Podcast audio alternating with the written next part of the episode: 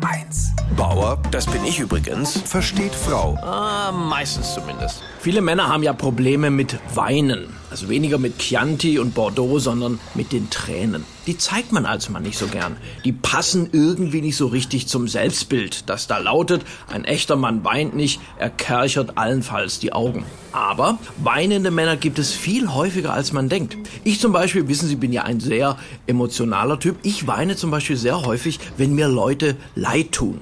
Vegane zum Beispiel. Vegane können in ihrem ganzen Leben nie was mit Käse überbacken. Also, das macht mich so traurig.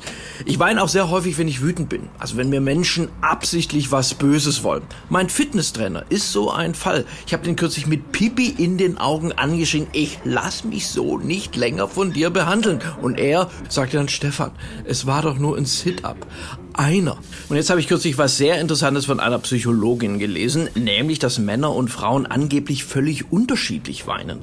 Frauen können ihre Tränen punktgenau einsetzen und dabei auch die Literzahl regulieren. Wenn Männer dagegen weinen, sind sie oft wirklich überwältigt. Also Männer sind sozusagen die viel glaubwürdigeren Heulsusen.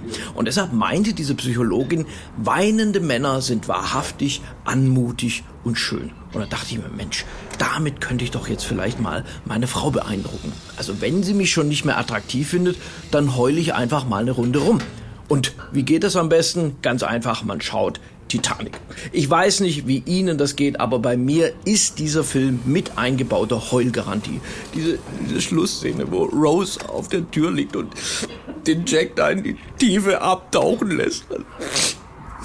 Meine Frau meinte dazu, selber schuld, auf der Tür war ja genug Platz. Also, meine Herren, wenn Sie keine einfühlsame Partnerin haben, geht das absolut nach hinten los. Und deswegen rate ich Ihnen, immer schön Stärke zeigen. Ein echter Mann isst keinen Honig, ein echter Mann kaut Bienen. Und wenn Sie von Ihrer Frau gefragt werden, wie viel Liegestütze Sie schaffen, dann sagen Sie gleich am besten alle. Bauer versteht Frau. Auch als Podcast auf hr1.de. HR1, genau meins.